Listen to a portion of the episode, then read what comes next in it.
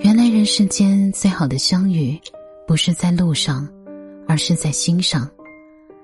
最好的感情，不是朝夕相处，而是默默相伴。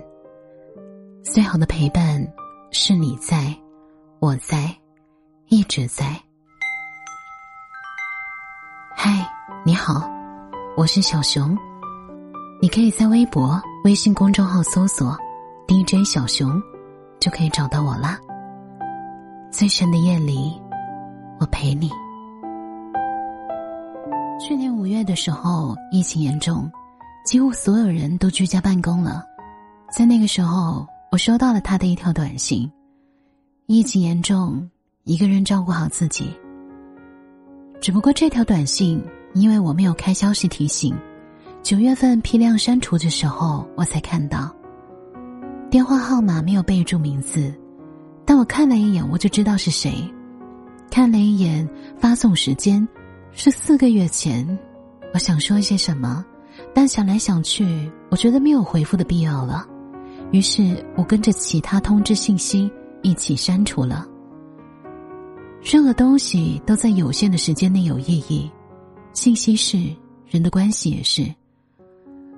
五月份的时候，我们刚分手两个月，想来他联系我。应该只不过是随便的问候一句，也可能是想借此机会跟我开启聊天话题。我没有回复，也就没有了下文。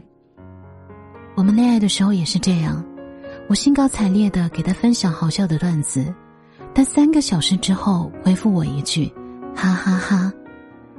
但那个时候我全然没有了再聊的兴趣了。我一直想去甘孜旅行。我做好了攻略，也看好了酒店，就等他跟我一起。第一年，因为他想攒钱，他不想穷游；第二年，因为工作忙没有时间；第三年，他终于可以了，但我不想去了。他总是有理由推脱我的想法和请求。过一阵子不忙了，等疫情好一点。就连我们见父母的事情，也是因为。他想等事业稳定稳定，等收入再提高提高，再去见我的爸妈。你说他想的有错吗？我觉得没有。他想更有底气的面对我的父母，征得他们的同意。但时机不会再等他真的做好准备。再往后，他的工作越发忙，好不容易有时间，我们两家那边接连出现了疫情。说好的见父母一拖再拖，直到分手，也没有见上。我后来就想，如果我们第一次就见了父母的话，不想那么多，就斩钉截铁的去见了，难道我的爸妈真的会因为他的事业还在上升期就拒绝我们交往吗？如果那个时候我们见了父母，是不是也不会分手呢？最后分手的导火索其实很小，在去年二月份的时候，有一天我做完饭让他刷碗，他答应了。他说等他看完这一集动漫就去，我就没有再管。两天之后，等我再进厨房，我看到水池里杯盘狼藉，已经有了异味。他忘了收拾，我彻底爆发了。我不懂为什么。为什么连刷碗这么小的一件事都要拖着？为什么不快速的处理？一定要再等一等？等着等着，就忘了；等着等着就没有兴趣了；等着等着，真的就不想再等了。我想起读大学的时候，我们四个关系很好的同学，一直商量着一起出去一趟旅游。一开始，其中两个人攒钱让等等；后来有人要考证要复习让等等；再后来有人谈了恋爱抽不开身让等等。直到大学毕业，这场安排了四年的旅行都没有实现。一场学生时代的旅行，至于这么耿耿于怀吗？可能也不至于。但后来我们四个人有一个去了新疆支教。毕业之后就没有再见过面，有一个毕业一年就结了婚，孩子已经三岁了，整天围着孩子围着家庭转，不要说旅行了，就连彻底属于自己的时间都没有。